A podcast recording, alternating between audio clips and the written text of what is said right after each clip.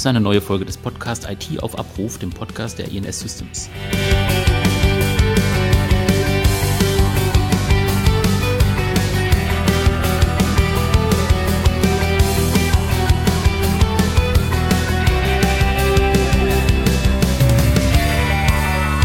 Das ist eine neue Folge des Podcasts IT auf Abruf. Wir haben uns heute eine ganz außergewöhnliche Runde zusammengestellt. Es wird nämlich um das Thema IT-Sicherheit und Datenschutz im Auto gehen.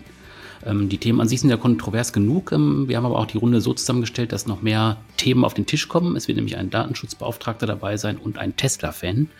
Ähm, den Tesla-Fan stelle ich als erstes mal vor. Das ist David Reich. Er ist Gastgeber des Tesla News Podcasts und selber auch Tesla-Fahrer. Hallo, Herr Reich. Ja, hallo. Schön, dass ich da sein darf. Dann haben wir den Herrn Harz dabei, Jürgen Harz, ähm, Datenschutzbeauftragter, selbstständiger Datenschutzbeauftragter und stellvertretender Vorstandsvorsitzender des Berufsverbandes der Datenschutzbeauftragten Deutschlands. Hallo, Herr Harz. Hallo, schön, dass ich wieder dabei sein darf. Ja, und bevor ich Sie beide aufeinander loslasse und mich zurücklehne und einfach nur zuhöre, ähm, holen wir noch die dritte Person dazu. Das ist der Herr Krumdacker. Ähm, Knut Krumdacker ist Geschäftsführer der INS Systems und ähm, ja, wird aus der IT-Sicht so ein bisschen ähm, die Diskussion ein bisschen steuern, ein bisschen kommentieren und auch ein bisschen Hintergrundinformationen liefern. Hallo, Herr Krumdacker. Guten Abend, Herr Braun. Äh, dann fangen wir beide auch am besten direkt mal an. Ähm, die Zusammenstellung IT-Sicherheit, Datenschutz und Kfz ist ja eine ganz spannende, da, weil da gibt es auch ähm, ja, ein bisschen kontroverse Diskussionen, wenn man jetzt überlegt, was sammeln Autos für Daten, wem gehören die Daten, ähm, wie ist das aus Ihrer Sicht äh, mit der IT verknüpft? Äh, tatsächlich finde ich das schon sehr lange ein sehr spannendes Thema. Mhm. Wenn ich mir das, also ich führe, führe so seit knapp acht, neun Jahren immer wieder die Diskussion, wenn wir über IT-Assets reden, ob unsere Firmenwagen nicht eigentlich auch ein IT-Asset sind. So wie ein Mobiltelefon ein Asset ist. Und ähm, ich werde immer ein bisschen komisch angeguckt, sage immer, naja, vor 30 Jahren hat auch keiner ein Telefon als IT-Asset gesehen, aber mittlerweile sind es Computer und das ist bei Autos nicht so anders. Und ähm, ich habe jetzt auch in der Vorbereitung, hatte ich mal so ein bisschen geguckt, was gibt's denn eigentlich an, an Unterlagen? Und da ist mir ein inzwischen auch sieben Jahre alter Artikel im Handelsblatt aufgefallen äh, mit dem reizenden Titel Der allwissende Blechkamerad. Mhm. die dann entsprechend dazu schreiben, moderne Fahrzeuge haben mehr Elektronik an Bord als die erste Raumfähre, was ja letztendlich bei Mobiltelefonen nicht anders ist. Und die dann damit schließen, viele Fahrer ahnen nicht, was sich ihr Auto so alles merkt und sendet. Und das ist, glaube ich, genau der Punkt, ähm, was mich heute auch interessiert. Was nimmt so ein Auto eigentlich auf? Was gibt es da an Sensorik? Was gibt es an Daten? Und was hat das eigentlich mit Datenschutz und mit IT-Sicherheit zu tun? Weil ich glaube, das ist ganz viel. Und äh, also wenn wir über Persönlichkeits- oder ähm, Fortbewegungsprofile denken, wenn wir über Videobilder denken. Und ich finde es total spannend, dass wir mit Herrn Reich heute jemanden dabei haben, der halt sich mit modernen Autos auskennt. Und ich glaube, viel moderner als ein Tesla geht nicht. Mhm. Und auf der anderen Seite bin ich sehr gespannt, was Herr Harz dazu sagt, aus Datenschutzsicht. Wem gehören eigentlich die Daten? Vielleicht auch, was darf ich als Unternehmen damit machen? Wahrscheinlich relativ wenig äh, bis gar nichts. Und ähm, was muss da geschützt werden und was ist überhaupt nicht in Ordnung? Mhm, genau, also gucken wir mal auf das Thema ähm, Tesla. Ähm, ich hatte den Herrn Reich vorhin schon angekündigt. Sie veröffentlichen die Tesla News, ähm, ist im Prinzip ein Podcast über Tesla. Ähm, wie oft veröffentlichen Sie den? Der erscheint äh, jede Woche Mittwoch, nennt sich Tesla Welt und äh, gibt es eigentlich mhm. auf allen Podcast-Plattformen und auch auf YouTube. Das mache ich seit insgesamt jetzt 197 Folgen jede Woche. Habe mhm. keine einzige verpasst, bin auch ganz stolz darauf, weil das eigentlich auch nicht ganz einfach war. Immer, ähm, naja, man ist ja doch mal krank oder verhindert und aber es hat immer geklappt bisher. Mhm. Und ich hatte vorhin gesagt, Sie sind Tesla-Fan. Ist das auch richtig? Kann ich das so sagen? Also ein Tesla fahren Sie ja auf jeden Fall. Das ist ja richtig. Ja, aber ich bin schon viel länger Fan, als dass ich Tesla fahre. Ähm, mhm, das okay. ist, kam bei mir eigentlich auch aus Liebe zur IT, muss ich sagen, wo ich herkomme. Da bin ich irgendwann auf das Thema Tesla gestoßen, habe mich dann da eingelesen, immer mehr Infos dazu gesammelt und das ist dann richtig gehend eskaliert, muss man sagen. Also ich bin, mhm. habe mich da richtig rein radikalisiert und mir sind irgendwann die Gesprächspartner ausgegangen und habe dann diesen Podcast gestartet, um einfach ein Ablassventil zu haben für die ganzen Infos, die ich in mich aufgesaugt habe. Äh, aufsaugen ist auch das Stichwort. Ähm, wenn wir jetzt mal auf das Thema Daten gucken, ähm, wissen Sie, was Ihr Tesla für Daten sammelt, ähm, auch was da mit den Daten passiert? Ja, das weiß ich. Ich hab, weiß natürlich nicht alles, weil auch nicht alles bekannt ist und nicht mhm. ja, alles bekannt gegeben wird, denke ich. Aber ähm, im Großen und Ganzen glaube ich schon, dass ich einen ganz guten Überblick darüber habe. Ja.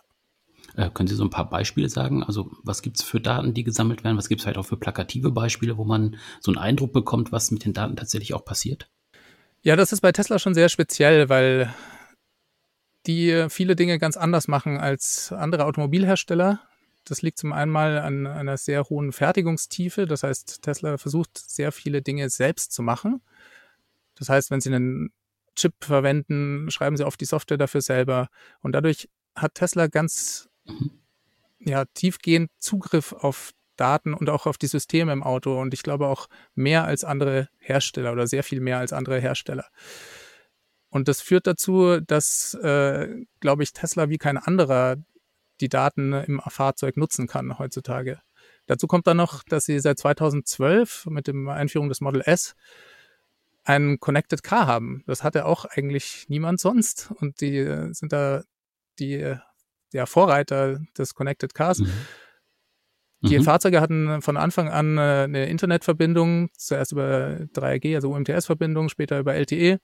Und ähm, ja, ich hatte, glaube ich, ich weiß gar nicht mehr, wann das war, aber so 2014, 2015, da hatte ich einen Mobilfunkvertrag mit 30 MB für E-Mail-Datenvolumen äh, und da konnte man im Tesla unbegrenzt mit Daten Flatrate äh, umsonst Video, äh, Audio-Streaming haben, ja, so Radio und Musik hören. Und ähm, da, damit kamen dann auch die Software-Updates, die Tesla halt schon immer auch gemacht hat, mhm. ähm, also seit dem Model S und äh, die Over-the-Air-Updates. Und dadurch verändert sich das Auto sehr stark und Tesla hat eben einen tiefgehenden Zugriff auf die Daten. Was, jetzt muss man sich vielleicht auch überlegen, warum sammelt denn Tesla Daten? Ja, das ist ja kein Selbstzweck. Es geht ja nicht darum, einfach mhm. möglichst viel Daten, äh, alles aufzuzeichnen, was es nur mhm. irgendwie genau. im Auto gibt, ähm, sondern es geht vielmehr darum, dem, ja, dem Ganzen einen Sinn zu geben und äh, die Daten zu nutzen und sinnvoll zu nutzen. Und ich glaube, da sollten wir auch drüber reden. Ähm, da gibt's auch ganz unterschiedliche Bereiche. Zum Beispiel ein wichtiger wäre, dass Tesla versucht, den Maschinen das Sehen beizubringen. Also allein mit Videokameras sich in unserer Welt zurechtzufinden. Und das ist, glaube ich, eine ganz wichtige, ein ganz wichtiger Grund und auch eine ganz wichtige Art der Datennutzung im Auto. Das wäre jetzt ein Beispiel. Genau, ist das ein Beispiel, wo Sie schon äh, nervös werden, Herr Harz? Naja, ich denke, das ist wie viele andere Dinge einfach ähm, zwei Seiten hat diese Medaille. Auf der einen mhm. Seite ähm, mag es ein Segen sein, wenn ein Fahrzeug sehenden Auges, eigenen Augen ähm, eingreift und beispielsweise den, den Auffahrunfall verhindert, möglicherweise, und das ist die nächste Frage, ausweicht. Das tun Autos ja. Ich habe inzwischen sage ich fast leider auch inzwischen ein, ein sehr neues Fahrzeug und das ist einfach ein rollender Computer. Und ähm, hm. Wenn der in den Spurhalteassistenten eingreift, dann hat es durchaus Fälle gegeben, wo ich hinterher gesagt habe, oh Gott sei Dank, nämlich auf der Autobahn äh, wo ich abgelenkt war, vielleicht bei der Bedienung des ähm, Navis. Aber es gibt hier bei uns äh, im Ort eine, eine Verkehrsinsel, die ähm, in der Mitte der Straße gebaut ist. Und vor der Verkehrsinsel teilen sich natürlich der Mittelstreifen in zwei weiße Streifen. Einer geht rechts, einer geht links auf die Verkehrsinsel zu. Und dieses Auto ja. nimmt immer den linken. Der würde mich also volle Socke mitten auf das Ding setzen. Und zwar jedes Mal. Ähm, ja, ähm, wie schon gesagt, das hat alles seine zwei Seiten. Und ähm, gerade eben Tesla ist ja nun auch bekannt dafür, dass er mehr als eine Kamera an Bord hat und ähm, auch Innenkameras. Das heißt, im Zweifel könnte man auch beweisen, wenn man an die Bilder kommt, dass er zum Zeitpunkt des Unfalls der Fahrer eben mit dem Mobiltelefon zugange war. Und da ist eben die spannende Frage, wer kommt eigentlich dann an alles die Dat an die Daten heran und Sie könnten zur Entlastung des Fahrers ähm, mhm. gelten, äh, weil das ZDF hat da mal einen größeren Bericht gebracht und da wurden tatsächlich beide Beispiele gegenübergestellt. Auf der einen Seite konnte sich ein Fahrer entlasten, der einen Unfall verursacht hat mit einem Motorradfahrer und es sah zunächst aus, als wäre der Tesla-Fahrer schuld und dann hat sich herausgestellt, dass der Motorradfahrer mit über 140 im Stadtgebiet unterwegs war. Mhm. Das äh, war sicherlich gut für den Fahrer, weil mit einer mehr als ähm, fast dreifachen Geschwindigkeit muss ich im, im Stadtverkehr nicht rechnen. Bei der anderen Variante ist aber auch schon das Gegenteil passiert, dass nämlich anhand der Daten beispielsweise bewiesen wurde, dass jemand bei Rot über die Ampel gefahren, wurde, äh, gefahren ist oder dass jemand im Stadtgebiet mit 160 unterwegs ist und die Polizei eben an die Daten kam. Und mhm. da muss man eben wissen, habe ich eigentlich das in der Hand? Wem gehören die Daten, die da eigentlich alle entstehen ähm, in den Autos? Und es ist wirklich nicht nur Tesla, ähm, sondern das ist eine ganz breite Brandweite und hat zum Teil schon ganz, ganz früh angefangen, zum Beispiel bei einem meiner Fahrzeuge, das ist von 2007. Ähm, selbst da werden schon Daten gesammelt und können ausgelesen werden, in dem Fall nur tatsächlich in der Werkstatt, weil es keine äh, Funkverbindung gibt. Ähm, da war ich doch schon sehr erstaunt. Ähm, wenn wir jetzt an ähm, den Tesla nochmal denken, ich ähm, habe die aktuelle Folge auch des Podcasts gehört von Ihnen, äh, Herr Reicht. Ähm, da haben Sie auch über das, äh, über die Möglichkeit gesprochen, dass man im Prinzip über die Kameras ja auch den Verkehr beobachten kann oder das äh, Umfeld des Fahrzeugs beobachten kann, wenn man tatsächlich auch irgendwo einfach nur geparkt hat. Also man bekommt es aufs Telefon und kann dann im Prinzip auch die Umgebung sehen. Ähm, das sind aber keine Daten, die dann auch tatsächlich bei Tesla landen, wenn ich das richtig verstanden habe. Nein, die, also das ist sowieso ein sehr interessantes Feature eigentlich, weil das bei der Einführung des Fahrzeugs ähm, nicht existiert hat. Mhm. Das heißt, diese Nutzungsart, äh, das ist ein, wie eine Alarmanlage, kann man sich das vorstellen, nennt sich Sentry Mode, also Wächtermodus auf Deutsch. Mhm. Das, ja, das Auto reagiert sozusagen auf äh, sich nähernde Personen und äh, zeichnet dann Videos auf. Und die werden lokal im Auto gespeichert. Die gehen also nicht nach außen ähm, zu Tesla. Und das eben jetzt ganz aktuell, was Sie angesprochen haben in der aktuellen Folge, ist ein neues Feature, das Tesla jetzt bald über ein Software-Update äh, ja, ausrollt, zumindest in den USA zumindest, ja, jetzt am Anfang. Und da geht es darum, dass man dann eine Live-Kamera-View auf sein Handy streamen kann aus dem Auto. Das ist Ende zu Ende verschlüsselt, sagt Tesla, und Tesla hat darauf keinen Zugriff auf diese Daten. Und das ist eben dafür da, dass man eben, äh, die, das Umfeld des Fahrzeugs sehen kann, bevor man zum Auto tatsächlich geht und einsteigt. In dem Fall, dass jetzt jemand da warten würde oder sowas zum Beispiel. Zum Beispiel.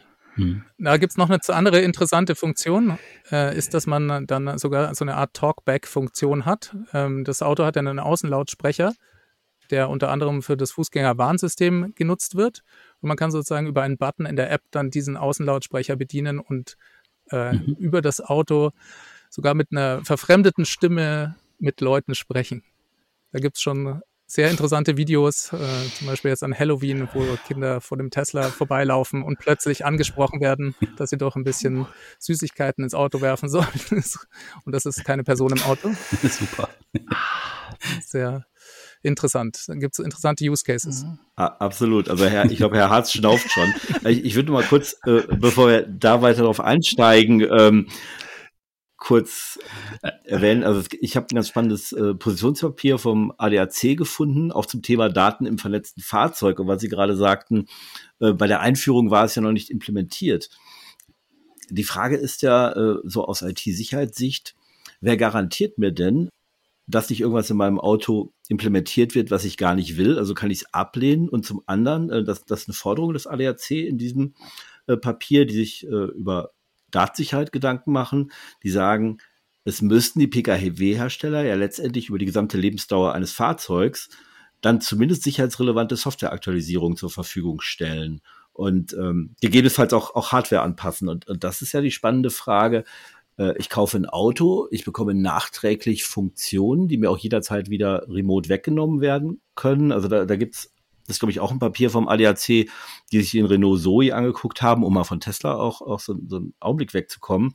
Die sagen, okay, ähm, das Ding kann im Prinzip über Mobilfunk remote abgeschaltet werden. Hintergrund ist zum Beispiel, wenn der Kunde seine Leasingrate nicht bezahlt hat, wo ich so denke, okay, da habe ich ja selber überhaupt keinen Einfluss mehr, was dieses Auto vielleicht irgendwann mal macht. Genau, das ist inzwischen tatsächlich der Fall. Es gab einen Rechtsanwalt, ich glaube in Berlin, der einen Prozess gegen Tesla gewonnen hat, weil er hat immer wieder ein bestimmtes Fehlverhalten beim Auto äh, bemängelt. Daraufhin hat Tesla ein Update entwickelt und rund zehn Prozent der Leistung vom Fahrzeug wurden reduziert. Daraufhin hat der Rechtsanwalt gesagt, naja, ey, hallo, das habe ich aber so nicht gekauft. Und äh, ich würde mich auch ärgern, wenn bei meinem Auto auf einmal, bei einem Achtzylinder auf einmal ein Zylinder ausgebaut wird, so nach dem Motto, sieben reichen doch auch.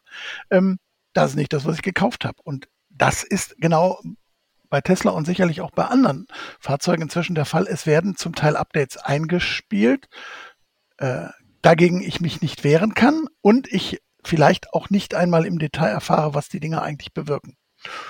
Das ist aber so ein bisschen, das kennen wir ja seit Jahrzehnten bei Microsoft genauso. Und ähm, oder bei anderen äh, Unternehmen, die so schöne ähm, Produkte herstellen mit diesen Fruchtdingern. Ähm, und ich habe das mal eine Weile gemacht, nämlich bewusst verhindert, dass ähm, an meinem Handy das Update gemacht werden konnte und auf einmal blieb das Ding schwarz. Also ich verliere zum Teil die Hoheit über mein vermeintliches Eigentum. Und ähm, das sehe ich also genauso als Problem. Die Frage ist natürlich, dass man wahrscheinlich das sehr differenziert beleuchten muss. Ist es tatsächlich mein Auto? Habe ich es bezahlt?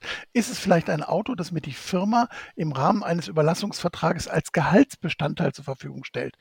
Wem gehört denn das Auto jetzt und wem gehören die Daten, die da drin entstehen? Ähm, bei dem ersten würde ich noch sagen, hallo, alles ist mein und auch die Daten. Das Dumme bei der Sache ist, dass es derzeit dieses Recht an Dateneigentum nicht gibt, weil Daten im Moment nicht sind, an dem man Eigentum erwerben kann. Und das macht die Sache im Moment sehr kompliziert und da ist langfristig eigentlich kurzfristig der Gesetzgeber dringend gefordert, etwas zu tun. Was passiert, wenn ich ein Auto irgendwo direkt lese? Was mhm. passiert, wenn ich ein Auto in einem Netzverbund, ähm, also in so einem Verbund miete, das heißt immer nur on demand? Ähm, was passiert, wenn ich bei einer Autoversicherung einen äh, Pay-as-you-drive-Vertrag abschließe? Äh, das heißt, da wird mir, wurde mir schon vor, vor einiger Zeit ein Kästchen eingebaut, und dann wurde automatisch Bremskraft, Druck auf, den, auf das Pedal, äh, Quer- und Längsbeschleunigung gemessen. Und wenn ich eben sehr, sehr vorsichtig fahre, dann kriegte ich richtigen Bonus und es war sehr preiswert, meine Versicherung. Und wenn ich dann meinem 18-jährigen Filius das Auto ein Wochenende gegeben hat, dann war der Gewinn eines ganzen Jahres futsch, äh, weil der halt mal etwas zügiger fährt. Und ich denke, das, das ist das, was man nie aus dem Auge mh, hm, verlieren darf. Erstens, was entstehen da überhaupt für Daten? Erfahre ich überhaupt, was da alles gesammelt wird? Wer kriegt das eigentlich alles? Kriegt das die Polizei? Kriegt das die Staatsanwalt? Kriegt in, im Rahmen eines Unfalls die gegnerische Versicherung das? Bis jetzt hatten wir immer die Situation, man muss mir meine Schuld beweisen und nicht ich meine Unschuld. Aber wenn mein eigenes Auto mich verpetzt, äh, weil demnächst die Polizei bei einem Unfall gleich mit irgendeinem Stecker oder USB-Stick an irgendeine Schnittstelle geht, so ähnlich wie früher die Technik an die OBCD-Schnittstelle. Und dann werden alle Daten ausgelesen und dann sagt er, Moment mal, Sie hatten das Licht nicht an, Sie haben den Blinker nicht betätigt und außerdem haben Sie wie ein kleines Mädchen aufs Bremspedal gedrückt. Das war's nicht und dann kommt das Ticket im günstigsten Fall. Ja, dann kann einem schon Angst und Bange werden. Das sehe ich übrigens absolut genauso. Ja, auch als, äh, als Tesla-Fan, der, ja, sicher, Tesla ist ja, ja gegenüber sehr positiv eingestellt ist, aber ich, ich sehe das genauso, dass das ein großes Problem ist, einfach dadurch, das liegt aber gar nicht da so unbedingt an Tesla oder den anderen Automobilherstellern, sondern einfach daran, dass diese Dinger keine Autos mehr sind, sondern Computer. Und das war schon bei den Smartphones so. Wir haben da auch ganz viele Hoheit verloren und tragen Kameras mit uns rum und Mikrofone, die theoretisch auch jemand ja, im schlimmsten Fall auch hacken kann. Und äh, das ist jetzt bei den Autos eben genauso. Ich denke, das, das ist ein ganz großer Punkt. Ähm, es ist nicht nur solche Dinge, die eingebauten Dashcams. Und gerade zu Dashcams haben ja unsere Aufsichtsbehörden ähm, eine ganze Menge Stellungnahmen geschrieben, wann die überhaupt zulässig sind. Äh, was Tesla macht, ist ganz klar eine permanente Beobachtung öffentlichen Raumes. Und das ist verboten. Das ist nicht nur in den Autos verboten, das ist ihnen auch an der Haustür verboten. Wenn sie beispielsweise eine, ihre, ihre alte Klingel in, deinstallieren gegen eine Ringkamera, äh, und wenn dann irgendjemand, je nachdem wie es eingestellt ist, auch nur auf ihre Haustür zukommt, wird er schon gefilmt. Und im Zweifel wird permanent auch das Gebäude gegenüber gefilmt und wer dann da rein oder rausgeht, es sei denn, sie nutzen dort solche Einrichtungen wie den Privacy Mode, dass sie über bestimmte Bereiche einfach einen schwarzen Balken legen und dieser wird nicht gefilmt. Auf der anderen Seite muss ich sagen, ich hätte mir mal sowas gewünscht, weil bei meinem Auto ist vor ein paar Monaten ein sehr netter Zeitgenosse, wahrscheinlich mit einem Schlüssel, einmal von vorne bis hinten in einer schönen langen Wellenlinie über mein gesamtes Auto der rechten Seite gegangen. Ähm, da kriegt man schon auch als Datenschützer ein wenig Blutdruck und würde sagen, Ich hätte lieber zwei Dashcams. Die Polizei hat mir dann sogar geraten, gucken Sie doch mal nach, wo Ihr Auto geparkt war, ob nicht vielleicht eines der Geschäfte da in der Nähe eine Kamera hat. Und dann können wir dort diese Daten eben im Rahmen dieses Vorfalls beschlagnahmen. Habe ich gemacht. Leider war, waren da keine. Aber was man eben wissen muss, und das gilt nicht nur für die in Tesla fest verbauten, sondern auch für die, die sie sich selber einbauen, eine Dashcam, die permanent aktiv ist und den Verkehr oder auch den ruhenden Verkehr beobachtet, ist unzulässig und kann Ihnen ordentliches Bußgeld einbringen. Wobei, da gibt es ja den Fall, das, das habe ich äh, heute im, im, im Tesla Mac äh, äh gelesen, aus vom, vom 7. März äh, 2021. Äh, ähm, da wurde ein Tesla-Besitzer von der Berliner Datenschutzbehörde genau wegen dieses Wächtermodus verwarnt. Ähm, also hier steht, ein Tesla-Besitzer habe Post vom Beauftragten des Landes für Datenschutz und Informationsfreiheit in Berlin bekommen. Ähm, das Ordnungsamt habe die Behörde informiert ähm, und teilte mit, dass ein dauerhafter, anlassloser Betrieb der Kameras jedenfalls datenschutzrechtlich unzulässig sei. Das, was Sie jetzt auch sagen. Andererseits gab es eben kein ähm, Bußgeld und ähm, was ich, also was ich ja. äh, ganz persönlich krass fand, ähm, äh, mal dahingestellt, ob dieser Modus jetzt sinnvoll ist oder nicht, um den Schutz von Eigentum zu ähm, äh, schützen. Also ich, ich finde ähm, den Modus eigentlich ganz gut, aber hier steht dann, die Datenschutzbehörde ließ äh, den Tesla-Besitzer wissen, Sie gehe sicher davon aus, dass er den Wächtermodus zukünftig nur noch dort einsetzen werde, wo es, Zitat, keine unbeteiligten Passanten ähm, gebe, die aufgenommen werden können. So, in seiner eigenen Garage darf er das einschalten. Ja, aber das ist doch, das ist doch völlig, völlig absurd. Also entweder ist okay. es jetzt ein Datenschutzverstoß, der geahndet wird oder nicht. Ja, ist es. Aber erstens hat, haben die Aufsichtsbehörden einen Ermessensspielraum und auch wenn die Aufsicht, auch wenn man den Aufsichtsbehörden doch manchmal unterstellt, sie würden dann einfach irgendwelche Leute bestrafen, ist meine Erfahrung, nein, das tun sie nicht. Sondern ähm, natürlich hätte man diesem Fahrer tatsächlich ein ordentliches Bußgeld aufproben können. Das ist eine, ähm, eine unerlaubte Datenerfassung, ähm, Videoüberwachung. Da sind wir durchaus in diesem, auch wenn das da keinen Sinn macht, 10 Millionen Bußgeldbestand, aber da haben die Aufsichtsbehörden ja durchaus die Möglichkeit, äh, einen Ermessensspielraum zu bauen und das hätte auch vielleicht nur 5000 Euro kosten können. Was die Aufsichtsbehörde hier aber machen wollte, ist sicherlich ein Signal zu setzen, dass der eigentliche Verursacher, nämlich in diesem Fall der Fahrzeughersteller, sich darüber Gedanken macht. Denn der wird an diesem Ding auch kauen. Davon bin ich überzeugt. Wir haben aber in der Datenschutzgrundverordnung ein, ähm, eine Regel, die nennt sich Privacy by Design und Default. Und die zwingt denjenigen, der ein Produkt, eine Dienstleistung oder eine Datenverarbeitung einsetzt, von vornherein sich Gedanken darüber zu machen, dass er datenschutzkonforme Maßnahmen, Technik oder Sicherungseinrichtungen einsetzt, die eben sicherstellen, dass es datenschutzkonform abgeht. Das Dumme bei dieser bei diesem Teil der Grundverordnung, die ich ansonsten wirklich super gelungen finde, vor allem wenn man überlegt, dass wir es geschafft haben, 26 Länder zu einer gemeinsamen, zu einem gemeinsamen Schutzgesetz zu, ähm, zu, zusammenzubekommen, ist, dass dieses, diese Vorgabe Privacy by Design und Default den Verantwortlichen, also den Betreiber, also den Fahrer oder Halter trifft und nicht den, der eigentlich der Verursacher ist und der es eigentlich abstellen könnte, nämlich der Hersteller. Und das bedeutet, das dürfte der, der Aufsichtsbehörde sehr klar sein, dass sie eigentlich jemanden bestraft hätte, der es vielleicht gar nicht in der Hand hat, das wirklich abzustellen. Es sei denn, er gibt sein Auto zurück, was ihn wahrscheinlich auch viel Geld kostet, oder er verschrottet das, was er vielleicht nicht möchte. Denn ich muss Ihnen ganz ehrlich sagen, ich habe einmal in so einem Tesla S gesessen. Es ist schon ein irre geiles Fahrgefühl, wenn da 700 PS von null da sind. Und ähm, deswegen verstehe ich das schon. Aber gehen wir nochmal zurück auf diese Geschichte mit der Aufsichtsbehörde. Was ist der eigentliche Hintergrund? Datenschutz ist ja nicht der Schutz von Daten, sondern der Schutz von Persönlichkeitsrechten.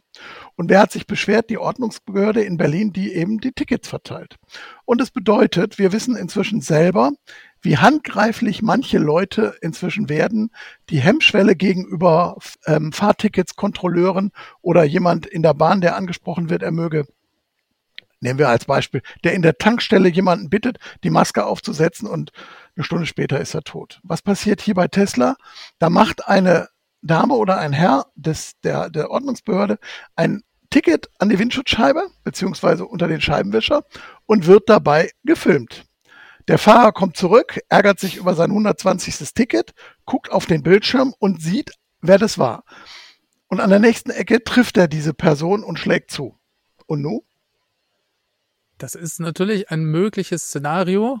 Ich weiß jetzt nicht, ob das, ähm, ja, ob das jetzt quantitativ oft passieren würde und ob nicht ähm, in meisten Fällen die Leute sich die Videos einfach gar nicht anschauen. Ne? Also ich sage jetzt nicht, dass das deswegen besser äh, ist, dass dieses, weil die Video gibt's ja. Aber ich denke, was, was glaube ich, ähm, ja, worüber man halt reden muss auch, ist, dass sich hier gerade ein Riesenwechsel vollzieht und wir in Zukunft überall in allen Autos diese Kameras haben werden, die auch alle connected sind. Und äh, das ist genauso wie man sich vielleicht, oder ich habe mich als äh, ITler auch am Anfang sehr gegen Google auf meinem Smartphone gewehrt und habe versucht, das möglichst rauszuhalten. Heute muss ich da sagen, habe ich auch irgendwann kapituliert und gesagt, okay, das, das geht einfach nicht. Und ich habe, es ist in so vielen Sachen drin, ich komme gar nicht umhin, das äh, nicht zu benutzen. Und die und ich glaube, dass wir, dass wir da halt einen, einen riesen Wechsel auch gerade sehen, wie der da auf unsere Gesellschaft einfach zukommt. Ne? Also ich schaue mir diese Sentry Mode Videos nie an. Ich habe den oft an. Das Auto zeichnet irgendwas aus. Das interessiert mich überhaupt nicht. Die Daten sind irgendwo bei mir im Auto auf einem äh, Laufwerk. Ja? Die, die, die könnte ich natürlich, die könnte ich nicht, die sind da. Ich kann nicht abstreiten, dass es die gibt. Ähm, das ist auch sicher aus datenschutzrechtlicher Sicht ein Problem.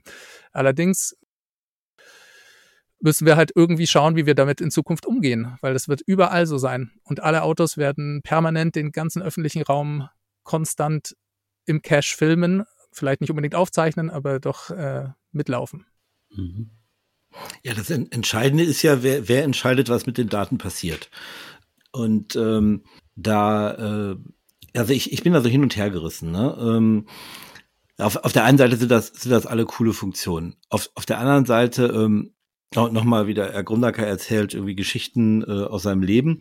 Ich habe mal vor, ich weiß gar nicht, ungefähr zehn Jahren, da war ich noch bei einem anderen Arbeitgeber, da äh, hatten wir in der öffentlichen Ausschreibung ähm, eine Einladung bekommen. Wir waren die letzten drei. Das war für eine, ähm, Just, äh, eine Landesjustizbehörde. Und wir kriegten halt die Einladung, ähm, wann wir wohin kommen, mit der Bitte, wir mögen keine Firmenlogos an ähm, irgendwelchen Kleidungsstücken haben. Also es sollte anonym sein und es wurde explizit darauf hingewiesen, wir können auf dem Behördenparkplatz parken. Ähm, unsere Autos mögen bitte nicht gekennzeichnet sein. Also es durfte auf gar keinen Fall, das war Ausschlusskriterium, es ging um, um eine ähm, äh, siebenstellige Summe. Da achten sie dann auch auf sowas. Und also wir haben dann tatsächlich äh, unsere Firmenwagen uns angeguckt, die waren nicht beklebt und irgendwann fiel uns auf, ähm, ja, die, die Kennzeichenhalter, da stand halt www.name der Firma.de äh, oder com. Äh, die haben wir dann abgeklebt mit, mit schwarzem Klebeband und kamen uns ein bisschen albern vor. Haben dann äh, bei dem potenziellen Kunden äh, das auch gesagt. Die sagten, nee, nee, das haben sie schon richtig gemacht. Äh, es darf hier auf gar keinen Fall sichtbar sein, wer die drei Bieter sind. Mein Auto wusste das, dass wir Mieter, äh, dass wir Bieter sind. Äh, weil natürlich das Navigationssystem wusste, ich stehe vor folgender Justizbehörde. Jetzt bin ich nicht paranoid genug, dass irgendwer glaubt, dass da damals ein 200-Mann-Unternehmen, ähm, dass, dass jetzt unsere Autos angegriffen werden. Aber am Ende des Tages, äh, wenn diese Daten dann übertragen werden, wenn es auf einmal Profile gibt und wenn wir jetzt nicht irgendwie ein kleines Unternehmen aus Nordrhein-Westfalen gewesen wären, sondern irgendwie Bosch, wird es dann halt vielleicht doch ganz interessant, wo fährt denn der Vertriebsleiter da gerade hin? Und ähm, da, ähm, ich habe ja vorhin schon, schon kurz was zum ADAC gesagt. Der, der Technikpräsident vom äh, ADAC, Carsten Schulze, hat gesagt, aus Sicht des ADACs müssen die Fahrzeugbesitzer erstens wissen, welche Daten überhaupt erhoben werden und zweitens selber entscheiden können, wer Zugang zu den Daten erhält und wofür. Und ähm, zurzeit sind die Daten halt, soweit ich das sehe, immer in Herstellerhand und sie sind ja nicht zwingend anonymisiert. Also ich kann ja über das Auto den Halter oder gegebenenfalls den falschen Fahrer identifizieren. Ähm, und damit sind es dann ja personenbezogene Daten, oder Herr Harz? Also personenbezogene Daten sind eben alle Daten nach Definition, mit der eine natürliche Person identifiziert wird, Name, Vorname, oder eben identifizierbar wird, dadurch, dass ich eben eine gewisse Verknüpfung von verschiedenen Daten, sprich Datenbanken, ähm, mache. Und naja, ich würde behaupten, genau wie es heute Erkennungssysteme gibt, dass ich beispielsweise anhand äh, der Art und Weise, wie sie auf der Tastatur tippen, ähm, kann ich wissen, wer ist da eigentlich dran. Ich kann es sogar benutzen als Authentifizierung, um meinen Computer zu starten. Ich muss also eine bestimmte Passphrase tippen und dann weiß der Computer, jo, äh, der darf das, der ist derjenige und dann ist das Ding frei.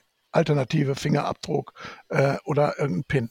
Und ich würde behaupten, dass auch ein Auto schon nach wenigen Metern sagen kann, wer ist eigentlich jetzt da im Auto? Der Mann, die Frau oder der 18-Jährige. Schon alleine aus der Art und Weise, wie sie die Position des Sitzes oder der Spiegel einstellen. Und die Frage ist immer, wer kriegt alle diese Daten? Und welche Daten sind das überhaupt? Und ähm, denken wir mal jetzt mal vielleicht weg von Tesla.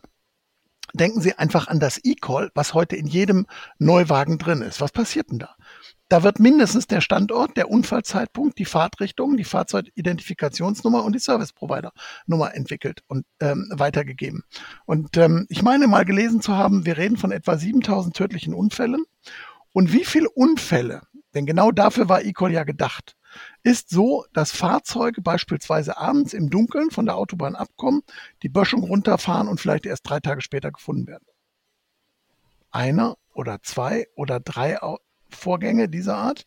Und dafür haben wir es geschafft, in ganz Deutschland, in, in ganz Europa dieses E-Call-System einzubauen. Und jetzt überlegen Sie, dieses E-Call-System ähm, sendet nicht nur bei einem Aufprall, der den Airbag mhm. auslöst, automatisch diese Daten, sondern dieses System ist ja fast immer so, dass ich auch mit einer Leitzentrale telefonieren kann. Und wenn ich mit jemandem telefonieren kann, bedeutet das nicht nur, es geht raus, sondern es geht auch rein. Und wenn ich das habe, dann hat dieses Telefon auch eine Telefonnummer, die ich selber vielleicht nie erfahre und kenne. Aber wenn jemand an diese Daten herankommt, könnte er jederzeit in Ihrem Auto mit eCall ähm, die, das Mikrofon als Abhörmaßnahme benutzen. Und jetzt sind Sie dran. Ja gut, wenn man das zu Ende denkt, will man Bahn fahren, ne? aber das ist ja auch nicht besser. Dann denken Sie an viel schlimmer. Äh, mein Handy, obwohl ich Siri eigentlich nur benutze, wenn ich sage, hey Siri, alles andere habe ich abgeschaltet, quatscht mir irgendwann plötzlich mitten in irgendeinem Gespräch mit meiner Frau dazwischen und sagt, bitte wiederholen, das habe ich nicht verstanden. Hallo, ich denke, ich habe dir das Zuhören verboten. Aber das geht doch gar nicht. Wenn es auf Hey Siri reagieren soll, dann muss es dauernd zuhören und auf Hey Siri warten. Also hört es 24 Stunden am Tag zu. Selbst beim Schnarchen abends im Bett. Und? Hm, aber Hey Siri hat jetzt nicht ihre Frau gesagt, oder? Nein, überhaupt keiner hat's gesagt. Nein. Er hat das Ding einfach falsch verstanden und quatscht dazwischen. Mhm. Wer garantiert mir, dass nicht irgendjemand mein Handy hackt? und das gibt es im Darknet, gibt es Programme dafür, dann können Sie jedes hm. Handy zur Abhörstation machen. Auf jeden Fall. Da hm. bin ich ganz bei Ihnen. Das, ja. das ist einfach ein generelles Problem, dass das Computer sind, die angreifbar sind und äh, diese Gefahr besteht. Und die, das finde ich aber schon auch interessant, weil man muss ja sagen, dass wir mit den Smartphones das vollkommen akzeptiert haben. Ne? Wir, wir haben alle diese, dieses Mikrofon in der Hosentasche und neben unserem Bett. Und das läuft die ganze Zeit mit, äh, wenn wir uns, keine Ahnung, mit äh, jemandem unterhalten oder ich mich mit meiner Frau mal streite oder auch nicht, ja. Oder man, man kann ja auch, äh, muss ja gar nicht negativ sein. Also, die, aber das, die Dinger laufen mit die ganze Zeit. Mhm. Und äh, das ist am, mhm. beim Auto auch so. Und ich denke, da sind halt auch die. Ich sage mal, ja? am Ende hat man ja keine Wahl als äh, äh Einwurf formuliert. Ich äh, spätestens, wenn ich, wenn ich beruflich äh, telefonieren muss, komme ich am Mobiltelefon überhaupt nicht drum rum. Na gut, ich könnte es jetzt abends natürlich hier irgendwie einfach in einen anderen Raum legen, aber das ist ja keine Lösung. Nein, also wer, wer, wer solche neue Technik irgendwann sich verweigert, hängt sich ab. Äh, und gerade im Geschäftlichen. Ich meine, hm. heute hat man noch manchmal das Gefühl, dass Kunden anrufen und sagen, haben Sie die E-Mail eigentlich schon beantwortet, die Sie, die ich Ihnen noch gar nicht geschrieben habe. Früher kam ein Brief, den habe ich gelesen, den habe ich meiner Sekretärin diktiert, die hat den geschrieben, der ging frühestens zwei Tage, drei Tage später raus. Das heißt, jeder mhm. hat damit gelebt, dass er unter Umständen eine Woche auf eine Antwort und auf eine Lösung warte. Und heute erwarte ich eine Antwort in 10, 20, 30 Minuten, am liebsten 24 mal 7. Das heißt also, die Welt hat sich verändert. 1976 kamen die ersten IBM-Computer auf den Markt mit, ähm, mit 4,77 Megahertz. Heute reden wir von ganz anderen Techniken. Äh, 1983 gab es das erste Handy. Und das eine der ersten Handys hatte schon mehr Rechenleistung an Bord, als man für die Apollo 13 Mission verwendet hat. Und ich denke genau das, was Herr Reich gerade gesagt hat. Wir werden uns schleichend an solche Dinge gewöhnen. Wir werden uns schleichend daran gewöhnen und es irgendwann nicht mehr wahrnehmen, dass wir permanent überwacht werden oder überwacht werden können ähm, und es irgendwann akzeptieren. Genauso wie ich irgendwann akzeptiere, dass ich bei meinem Handy zulasse, dass Updates gemacht werden, die ich nicht wirklich kontrollieren kann, werde ich das auch irgendwann beim Auto zulassen. Und irgendwann wird es vielleicht sogar akzeptiert sein. Und ähm, das große Problem ist, dass eben viele und auch Politiker, da gab es ja, glaube ich, eine, eine, eine, eine wichtige Politikerin, die irgendwann plötzlich das Internet entdeckt hat, was wir schon seit einigen Jahrzehnten nutzen. Ähm, und im Moment sind immer noch Politiker, die reden von Digitalisierung und meinen damit, dass es endlich überall schnelles Internet gibt. Wer sich aber damit beschäftigt, auch so wie Sie, Herr Krumlacher, Digitalisierung bedeutet was ganz anderes, viel weitergreifendes. Und gerade wenn man sich anguckt, wie Autos sich entwickeln ähm, und welche Daten gesammelt werden, was man mit diesen Daten machen kann, sicherlich auch Gutes. Ähm, ich kann beispielsweise tatsächlich Straftäter ermitteln. Ich kann vielleicht sicherstellen, dass ich zu meinem Recht komme. Ich habe zwei Jahre prozessiert für einen Auffallunfall. Also jemand ist mir reingefahren.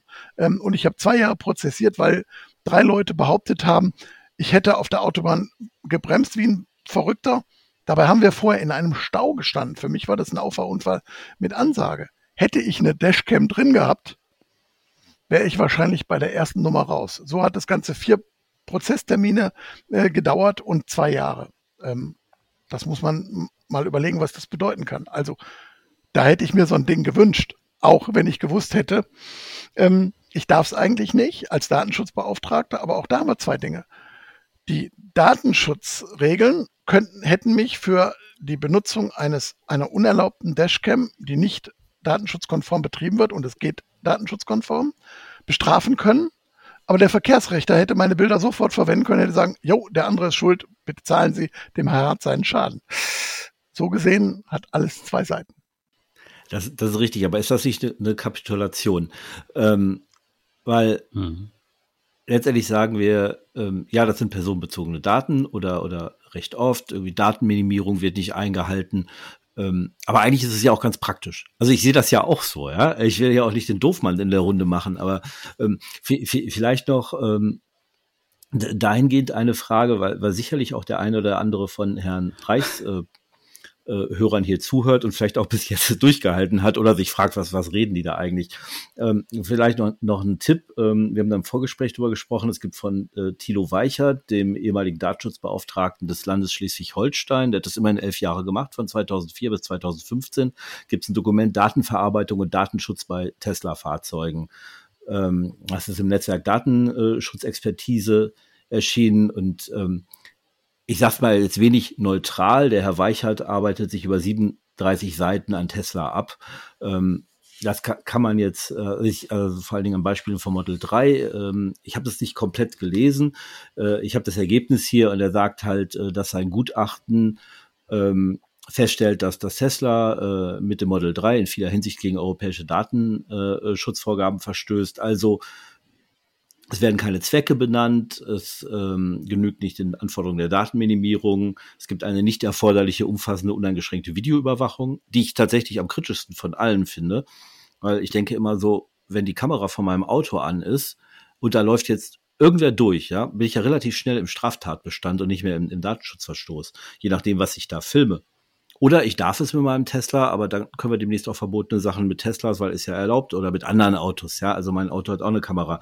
Ne? Dann, aber um, um auf das Dokument zurückzukommen, dann sagen sie, äh, Tesla genügt nicht seiner äh, Informationspflicht äh, nach 13, 14 DSGVO, weil es keine Zwecke gibt. Und vorhin hat Herr Reich äh, eingangs gesagt, naja, ich weiß ja so ungefähr, welche Daten mein Auto ähm, aufnimmt, aber ich weiß auch nicht alle und vermutlich wissen sie auch nicht, wohin die gehen. Ähm, oder wir gehen davon aus, es sind einfach so viele, dass das sowieso keiner äh, bearbeiten kann. Aber da muss ich sagen, seitdem ich mich mal mit neuronalen Netzen und künstlicher Intelligenz beschäftigt habe, also Massenbilderkennung und so finden, sind da irgendwo Personen drauf oder so, ist, ist ja äh, kein, kein Hexenwerk mehr. Ah, ja. Aber nehmen es doch ganz einfach. Sie sind heute mit Ihrer Sekretärin unterwegs und heute Abend guckt Ihre Frau nach, wie oft Sie den Schaltknüppel mit dem Knie Ihrer Beifahrerin verwechselt haben. Da haben Sie aber irgendwie heiße Luft. Ich bin gerade sehr dankbar, dass ich nicht verheiratet bin, aber ich habe auch keine Sekretärin. ähm, Tja, da sollte man Automatik fahren. Dann kann das nicht passieren. Ich hätte fast gesagt, ich bin gerade sehr dankbar, dass ich keinen Schaltknüppel mehr habe.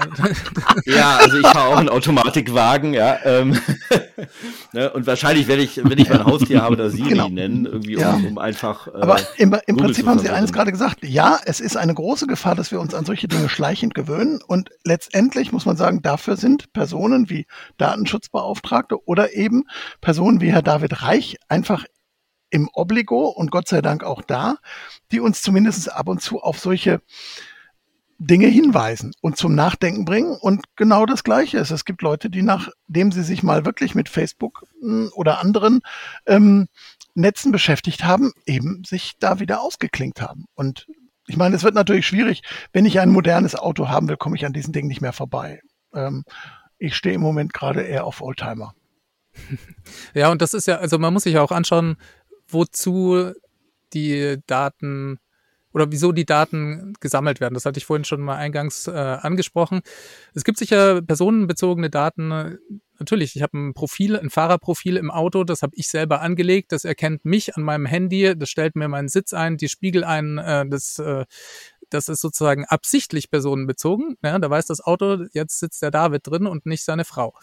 Äh, das ist eine Sache. Dann, äh, man kann sich ja bei Tesla auch äh, die Daten anfordern, die mhm. Tesla über einen speichert.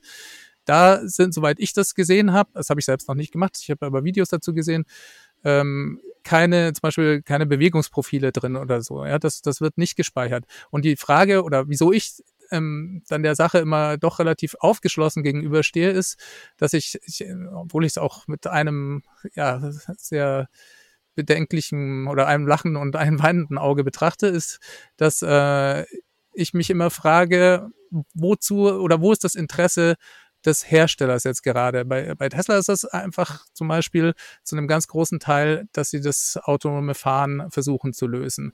Und da muss man dann auch sagen, da muss man sich auch anschauen, wie denn die Daten gesammelt werden. Und das ist, äh, ja, die Tesla geht da, die machen das mit neuronalen Netzen die von der Flotte trainiert werden. Und da muss man sich ein bisschen mit neuronalen Netzen befassen, um das genauer zu verstehen. Und da ähm, werden wir jetzt nicht zu tief einsteigen können in das Thema. Aber äh, im Prinzip geht es darum, dem, dem Auto durch, durch Bilddaten äh, beizubringen, wie es sich zu verhalten hat.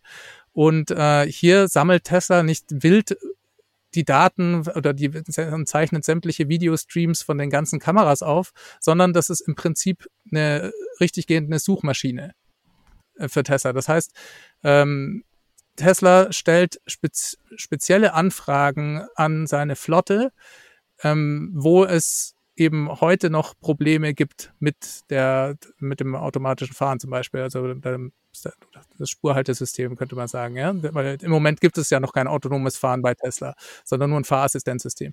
Und zum Beispiel äh, sind das so Fälle wie, es gibt Probleme, wenn man in einen Tunnel reinfährt, weil sich da Lichtverhältnisse ändern vielleicht und dann plötzlich das Auto bremst automatisch, ja, was man nicht möchte. Und Tesla kann eben dann ganz speziell an die Flotte eine ja, Message schicken und sagen, bringt mir bitte Bilder von Einfahrten in den Tunnel und hängt das auch an ein bestimmtes Ereignis, nämlich ein Bremsvorgang äh, wird ausgelöst.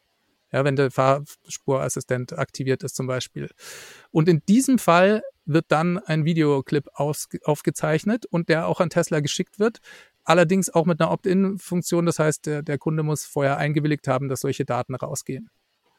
Und ähm, das sind für mich dann so Sachen, wenn äh, ich mir das klar mache, dann sehe ich halt, dass in diesem Fall zum Beispiel Tesla überhaupt gar kein Interesse daran hat, welches Auto jetzt gerade wo ist oder ob das äh, Herr Meier oder äh, sonst jemand in dem Auto ist mit Sekretärin, ohne Sekretärin. Das, äh, das ist sozusagen eigentlich nicht der Hintergrund. Ne? Hm. Und äh, es gibt sicher auch andere Fälle, wo, wo das dann vom Kunden gewollt ist. Wir haben vorhin die, das Thema Versicherung angesprochen. Tesla hat gerade äh, eigene Versicherung auch gestartet in Kalifornien und in Texas. Bald kommen noch andere ähm, Bundesstaaten in den USA dazu und auch es wird auch ein weltweites Produkt. Also Tesla wird ein Riesenversicherungsunternehmen. Ja, das wissen vielleicht auch nicht alle. Und äh, eben genau aus dem Grund, weil sie Daten sammeln können wie kein anderer. Und da geht Tesla den Weg, dass sie die Kunden mit an Bord nehmen und sagen, wie schaut's denn heute aus mit der Versicherung? was werden denn da für Daten erhoben und wie wird die Prämie letzten Endes festgelegt. Ja, und da geht es halt darum, wie alt ist jemand, ist er verheiratet, ist er nicht verheiratet, wo wohnt er. Das sind so die Daten, die heute als Grundlage gelegt werden. Und im Auto kann man eben ganz andere Dinge dann nehmen und kann das Fahrverhalten nehmen und kann sagen, okay, wie, wie, wie beschleunigt er in der Kurve, wie schnell wie schnell ist die Gehbelastung in der Kurve? Ist das, ist das noch sicher oder ist das nicht sicher? Und das, das sind dann eben Dinge, die auch gewollt sind vom Kunden. Ne? Aber, das, aber das bedeutet, im Zweifel wird Tesla mir, mir jederzeit sagen, an dem Unfall warst du schuld, du hast telefoniert und dafür habe ich sogar einen Videoclip. Deswegen zahle ich den Schaden nicht, sondern du zahlst ihn. Die Versicherung wird nicht greifen. Das heißt, die große Gefahr wird einfach. Es ist sogar noch schlimmer. es ist sogar noch schlimmer, weil zum Beispiel Tesla gerade in den USA Ärger bekommen hat mit der ähm, NHTSA, das ist die, die Aufsichtsbehörde dort, die gesagt haben, ähm, ihr überwacht die Fahrer nicht ausreichend mit zum Beispiel einem Kameramonitoring-System im Auto, äh, sondern ihr schaut nur, ob der Fahrer das, äh, die Hand am Lenkrad hat. Und das reicht uns nicht als, als, äh, als Maßnahme, um zu schauen, ob jemand aufmerksam noch das System verwendet, weil die Verantwortung beim Fahrer liegt letzten Endes. Und äh, da hat Tesla Ärger für bekommen. Und äh, natürlich werden sie das einführen, ja. Das, das ist auch äh, das ist schon zum Teil im Code drin, dass, dass die schauen, okay, wo schaut der Fahrer gerade hin? Hat er eine Sonnenbrille auf? Schaut er nach oben, nach unten? Hat er das Handy in der Hand? Ne? Und das ist klar. Aber nach der Grundverordnung würde ich genau wahrscheinlich das Bußgeld genau für die gegenteilige Annahme bekommen. Zumindest so, wie es im Moment bei uns aussieht. Ähnlich wie beim Wächtermodus. Da sagte Herr Reich ja gerade, ähm, es gibt zumindest eine Opt-in-Funktion. Und ist, ist das nicht die Lösung, dass man sagt, der Automobilbetreiber, jetzt völlig egal wer, ja, ähm, also mein alter Diesel, ähm, ja, ganz so alt ist er nicht, ähm, von, von Mercedes, wenn der mir einfach, wenn ich, wenn ich nicht so eine Datenschutzerklärung am Anfang unterschreibe zwischen Leasingverträgen und noch 35 anderen Zetteln, die ich da unterschreibe, mhm. also ich habe gerade meinen Leasingvertrag ähm, verlängert. Ich habe ehrlich gesagt keine Ahnung, was ich da unterschrieben habe, aber mit Sicherheit Datenschutz auch. Und äh, weil irgendwann ist der Zettelwust so groß, äh, da kapituliere ich dann auch. Und genau. aber ist es nicht eigentlich so, dass ich jederzeit sehen müsste, okay, wir speichern Fahrdaten, wir speichern Sensordaten, es gibt hier eine Kamerafunktion, äh, es gibt eine Innenkamera, weiß der Geier, was das Ding noch so aufnimmt. Ähm, und mir einfach der Hersteller darstellt, das sind die Daten, das ist der Zweck, warum ich sie äh, haben möchte und dann mach einen Haken dahinter oder nicht. Und äh, wenn du die Haken nicht machst, wird deine Versicherung vielleicht teurer. Ne? Natürlich habe ich dann auch so einen indirekten Zwang, aber das wäre ja schon mal der Schritt zu sagen, das sind, das sind die Daten und dafür brauchen wir sie. Und du kannst Nein sagen. Also, naja, ob man wirklich Nein, also wenn Sie einen solchen Tesla S fahren wollen, der einfach ein sicherlich, ich sag's, geiles Auto ist, dann bleibt ihm nichts anderes übrig. Und wir haben es, Sie haben es gerade gesagt, 35 Seiten mögen sogar ab und zu sogar noch zu wenig sein. Sie haben da einen Telematik-Vertrag mhm. unterschrieben ähm, und wahrscheinlich auch irgendwo unterschrieben, dass Sie irgendwelche AGBs anerkennen, wo sowas möglicherweise drin versteckt ist. Nun gibt Ihnen die Grundverordnung zwei Möglichkeiten. Einmal, dass es über eine informierte Einwilligung läuft und ob eine informierte Einwilligung tatsächlich ist, dass Sie ähm, 35 Seiten mit sechs Unterschriften machen sei mal dahingestellt. Was Sie aber auf jeden Fall haben, ist, Sie können bei Tesla oder auch bei Ihrer Versicherung die Auskunft nach Artikel 15.1 oder 15.3 stellen und dann müssten die Ihnen zumindest ganz genau sagen, welche Daten Sie verarbeiten, wie lange Sie die speichern, an wen Sie die weitergeben.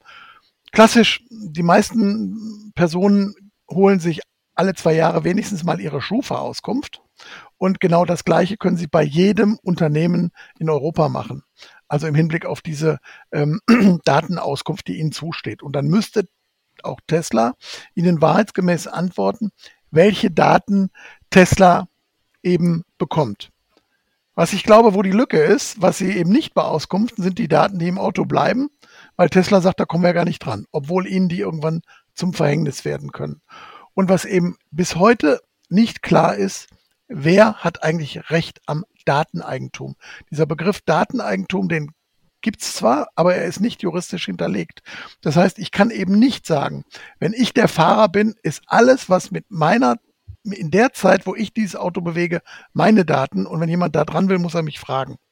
Äh, und wenn Sie morgen in ein solches Auto einsteigen und sich in irgendeiner Form vielleicht in Zukunft identifizieren müssen, mit einer Fahrerkarte, so wie das bei ähm, LKWs ist, äh, dass man vielleicht irgendwann den elektronischen Führerschein in den Schlitz stecken muss, damit auch geprüft wird, hat der überhaupt die Berechtigung, das Fahrzeug zu fahren.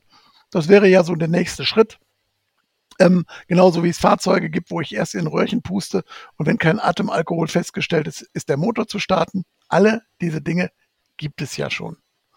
Und das ist ähm, eigentlich die Zukunft. Und unsere Grundverordnung sagt eigentlich im Wesen, die Verarbeitung von personenbezogenen Daten ist verboten, es sei denn, ich habe eine Rechtsgrundlage. Und diese Rechtsgrundlage kann die Einwilligung sein oder ein Gesetz, so wie zum Beispiel eCall.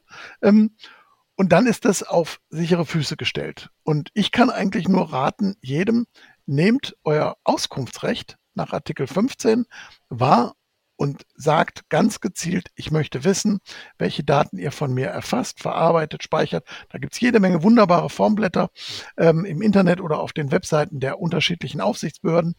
Ausfüllen, an Tesla schicken und gucken, was passiert. Nach vier Wochen muss die Antwort kommen. Wenn nach vier Wochen die Antwort nicht kommt, müssten Sie im besten Fall sagen, warum es denn so kompliziert ist, dass Sie die Antwort nicht in vier Wochen schaffen. Dann können Sie es einmal verlängern. Und wenn die Antwort bis dahin nicht da ist, dann gibt man den Vorgang an die nächste Aufsichtsbehörde und dann werden die sich damit beschäftigen und Tesla auf die Füße treten. Und dazu kommen zwei Dinge. Einmal ein mögliches Bußgeld, aber es gibt inzwischen auch nach Artikel 83 der Datenschutzgrundverordnung die Möglichkeit eines immateriellen Schadensersatzes. Das bedeutet, weil ich diese Antwort nicht bekomme, muss ich jetzt einmal in der Woche zum Psychiater, bin völlig runter mit den Nerven und dann muss ich einem Richter klar machen, was das wert sein kann. Und nicht sauber und pünktlich zugestellte Auskünfte, dafür gibt es inzwischen die ersten Urteile und die liegen zwischen 500 und 5000 Euro. Das kann sich aber ändern. Das können Sie aber bei Tesla auch machen. Also das, das, das ist möglich und die geben da auch Auskunft. Ja. Das, äh, genau, das ähm, wollte ich gerade fragen, Herr Reich. Ich hoffe, Sie machen es in der Frist, die gesetzt ist. Das weiß ich nicht genau. Ich habe es noch nicht ausprobiert, aber äh, die Auskunft können Sie bekommen. Das, das hatten Sie vorhin erwähnt, weil äh, wir laufen ja so langsam aus der Zeit und äh, wahrscheinlich ruiniere ich jetzt Herrn Braun das Schlusswort, aber ähm, Sie haben das vorhin kurz erwähnt, dass es auch, auch Videos gibt, im Prinzip so Unpacking meiner äh, Artikel 15 Auskunft. Ähm, das hatten Sie kurz erwähnt, Herr Reich. Das würde mich mal interessieren, wie das aussieht. Also, oder wo man da gucken kann äh, oder nachsehen kann. Ähm, dass, dass Leute das mal gemacht haben, weil das finde ich tatsächlich richtig spannend. Ähm, ja, doch, da, da gibt's äh, ein Video, das können wir vielleicht dann unten in den Show Notes verlinken. Da, da kenne ich eins. Ähm, das, das kann ich mal weiterleiten. Das, es muss, äh, also das war relativ unspektakulär, muss ich auch sagen. Da, mhm. ähm, klar, da gibt's dann Excel-Tabellen und CSV-Daten mit äh, verschiedenen, äh, wo sie die ganzen Sensordaten drin haben und so weiter. Das, das bekommen sie. Und sie kommen, bekommen auch die Auskunft, ab wann die Daten gespeichert werden mit Historie bis, ja, seitdem man halt das Auto dann hat letzten Endes. Ähm, und das, was ich interessant war, eben, dass dass daraus, so wie ich das, also ich habe jetzt ein Video gesehen, ja, ich weiß jetzt nicht, ob das vollkommen äh, ja, der Weisheit letzter Schluss war, aber die, mhm. es waren wohl überhaupt keine Bewegungsdaten oder Bewegungsprofile mit dabei, die man daraus hätte erstellen können. Und ähm, genau, das, das sind sozusagen, also das, da hält sich schon Tesla dran, denke ich, müssen sie ja auch. Und äh, dann ist, also wenn sie es nicht machen würden, ist es auch vollkommen rechtens, dass sie da Ärger bekommen. Sollten sie auch Bußgelder bezahlen, auf jeden Fall, wenn, wenn sie das nicht machen. Ja? Dafür gibt es ja auch die Datenschutzgesetzgebung. Absolut. Ja, dann, wenn wir das in die Shownotes packen, ich denke, da verlinken wir auch äh, das ADAC-Positionspapier noch und äh, das äh, Dokument von Herrn Weichert, das sicherlich den einen oder anderen interessiert wenn Sie einmal dabei sind, so etwas zu versenken, es gibt einen Film, den ich super finde, der heißt Operation Naked. Und der zeigt, was eben mit der Erfassung von Bilddaten von Datenbrillen, da gibt's ja gerade wieder die neueste Variante von äh, Facebook und ähm, Ray-Ban, die versuchen wieder so etwas auf die Beine zu stellen. Und ich kann jedem nur empfehlen, ähm, sich mal einen solchen Film anzugucken. Ich habe da zu spät reingeschaltet und habe gar nicht gemerkt, dass das eigentlich ein Fake-Film war. Aber wenn man sich mit der Technik beschäftigt, ähm, dann weiß man, dass das alles da ist oder dass es in den nächsten Monaten oder in den nächsten ein, zwei Jahren definitiv verfügbar ist. Und ich denke, die Entwicklung in den Autos, ähm, so wie Herr Reich das auch gesagt, das wird weitergehen. Wir werden uns an viele Dinge gewöhnen. Und wichtig ist einfach, dass wir uns bewusst machen, was da passiert und dass wir gewisse Rechte haben und die sollten wir auch wahrnehmen. Absolut. Und äh, dafür muss man eigentlich sagen, naja, ähm, wenn jemand so wie Sie über solche Dinge berichten, wenn Datenschutzbeauftragten zum Beispiel, wenn neue Fahrzeugflotten angeschafft werden, so etwas thematisieren und das unter Umständen Einfluss hat, dass man bestimmte Fahrzeuge wählt oder nicht wählt oder dass man auf die Software-Updates achten, ich glaube, dann haben wir schon viel, viel erreicht. Verhindern werden wir diese Entwicklung nicht.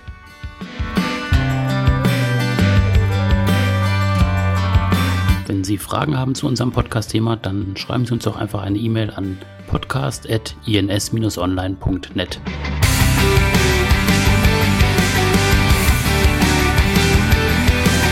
Und wenn Sie auf dem Laufenden bleiben möchten in Sachen IT-Themen, dann abonnieren Sie einfach diesen Podcast auf allen gängigen Plattformen, die Sie so kennen oder natürlich auch auf der Webseite ins-online.net. Bis zum nächsten Mal. Tschüss.